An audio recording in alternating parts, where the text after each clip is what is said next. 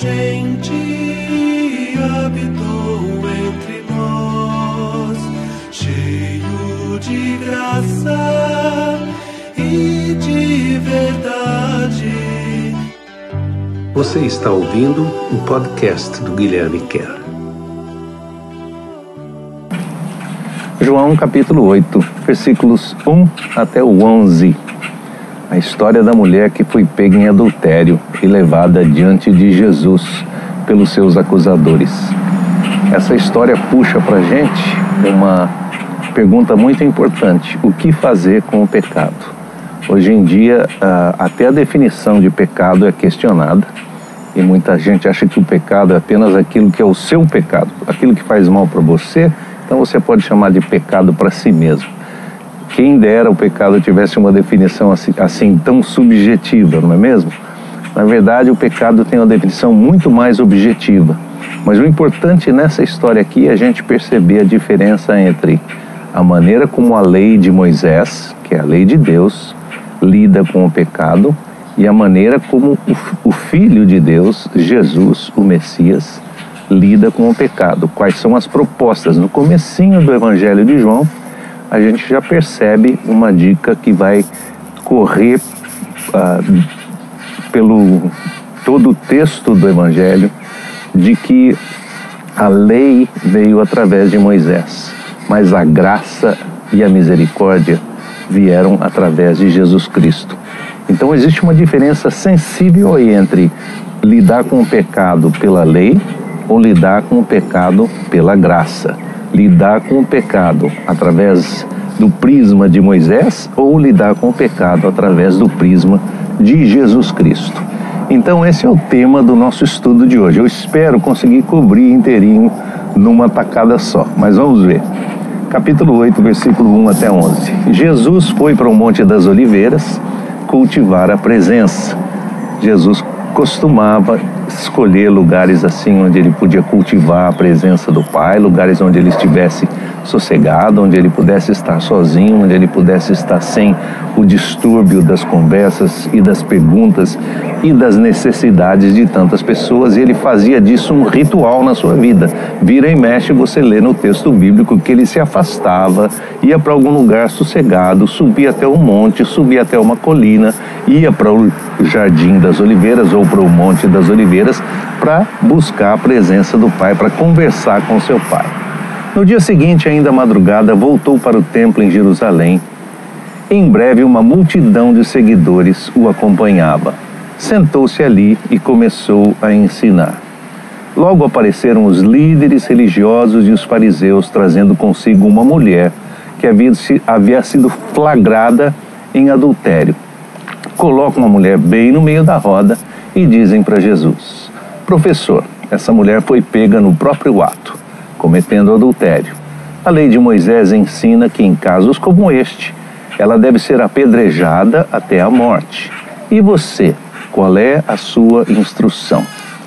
Então trouxeram a mulher e trouxeram junto com a mulher o veredito, quer dizer, é um, é um, um acusado já considerado réu, já julgado, né? E dizendo assim, olha, a instrução que nós temos de Moisés é que ela deve ser apedrejada até a morte. Você o que acha? Qual é a sua instrução? Na verdade, versículo 6, isso é a sacada de João aqui. Na verdade, o que de fato os líderes queriam era colocar Jesus à prova para encontrar alguma coisa da qual pudessem acusá-lo. Desobedecer a lei de Moisés seria uma acusação incriminadora. Ao invés de olhar para eles, Jesus se agachou e começou a escrever alguma coisa com o dedo no chão. É interessante. O João ressalta aqui que o intento daquela acusação não era, ah, de um lado, claro, estava envolvido a toda a vida daquela mulher, estava envolvida a vergonha dela ter sido pega no ato de adultério. Quer dizer, quem é esse tipo de polícia que vai procurar uh, os pecados nas, na intimidade da vida das pessoas e, e tenha sido levada para um lugar público, para uma praça pública, para no meio do templo em Jerusalém, para diante de Jesus e diante da multidão, para ser envergonhada publicamente. mas que o intento por, por trás desse intento mais maligno ainda não era apenas que aquela mulher ah, fosse julgada e estivesse no centro das atenções, mas que Jesus estivesse no centro das atenções e que ele fosse que fosse exigido dele tomar uma posição que, quem sabe, contrariasse a lei de Moisés. É isso que eles queriam, pegá-lo em alguma falha. Então, se ele dissesse, olha, não, Moisés falou isso, mas não é assim que é para fazer, eles estariam dizendo, bom, então ele é contra a lei de Moisés, ele é contra as nossas tradições, ele é contra todos os nossos princípios, e seria mais uma maneira de trazer uma acusação concreta, dizer, muito bem, então esse cara não merece, ele não pode ser um professor, não pode ser um ensinador, não pode ser um líder, e as acusações que eles já tinham para matá-lo estariam se ganhando mais consistência. É isso que eles queriam. Mas Jesus, em vez de olhar para ele, sentou no chão, agachou-se no chão e começou a escrever alguma coisa na areia com seu dedo. Mas, como as perguntas fossem insistentes, Jesus se levantou e declarou: Se alguém aqui nunca cometeu pecado, pode atirar a primeira pedra na mulher. Você lembra dessa história, não é? Quem nunca cometeu pecado, atire a primeira pedra. Agachou-se de novo e continuou escrevendo no chão.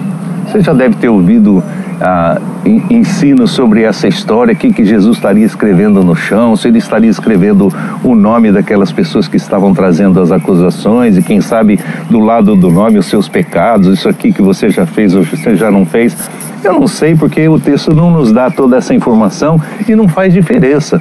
O que importa é que Jesus, num certo sentido, com a sua expressão corporal, com, o seu, com a sua atitude, ah, primeiro desprezou aquela aquela intensidade, aquele, aquele peso da acusação. Ele se agachou no chão como quem não está nem prestando atenção e de repente se levantou e falou: Ok, então vamos colocar os pingos nos is, vamos colocar as coisas como são.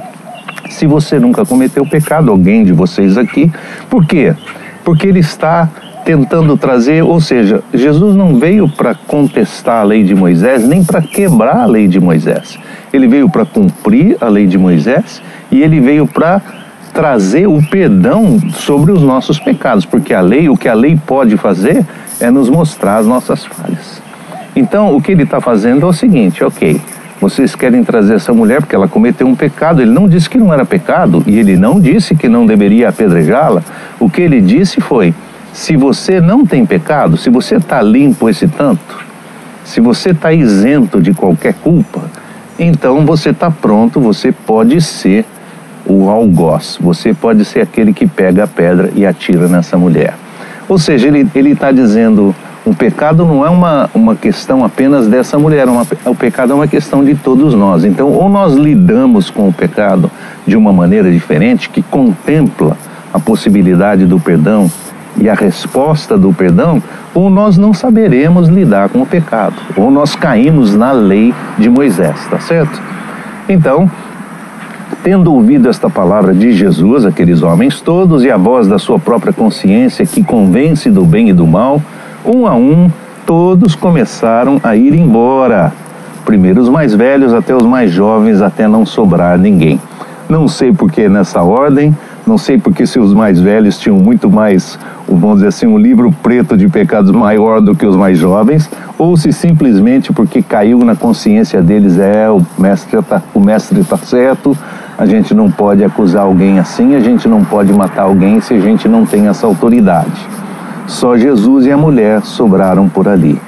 Quando finalmente Jesus se levantou de novo, não viu mais ninguém, exceto a mulher, e disse a ela: Ninguém lhe condenou?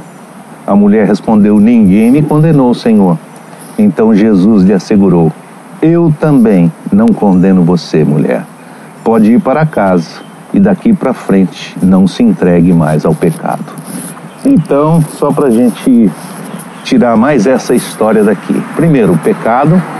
O pecado tem consequências sérias e aquela mulher estava enfrentando isso. Segundo, o pecado não é uma circunstância apenas de uma pessoa e não afeta apenas aqueles que nós achamos. E não existem pecados especiais. Bom, se você cometeu adultério, então seu pecado é pior que o meu.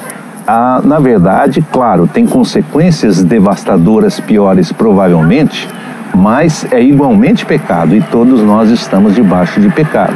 E se nós vamos julgar pela lei de Moisés, então todos estamos debaixo da lei, debaixo da condenação, não só a mulher, mas todos nós. Terceira coisa, Jesus lida com o pecado com graça e misericórdia e com perdão. Não quer dizer que ele diz assim, olha, então vai embora, pode continuar pecando, porque isso não faz diferença de qualquer maneira. Não, ele diz: Isso faz diferença. Vai embora, filha, não peque mais. Isso vai trazer desgraça para a sua vida. Mude de vida, tá bom? Então, uma boa semana para você. Deus te abençoe.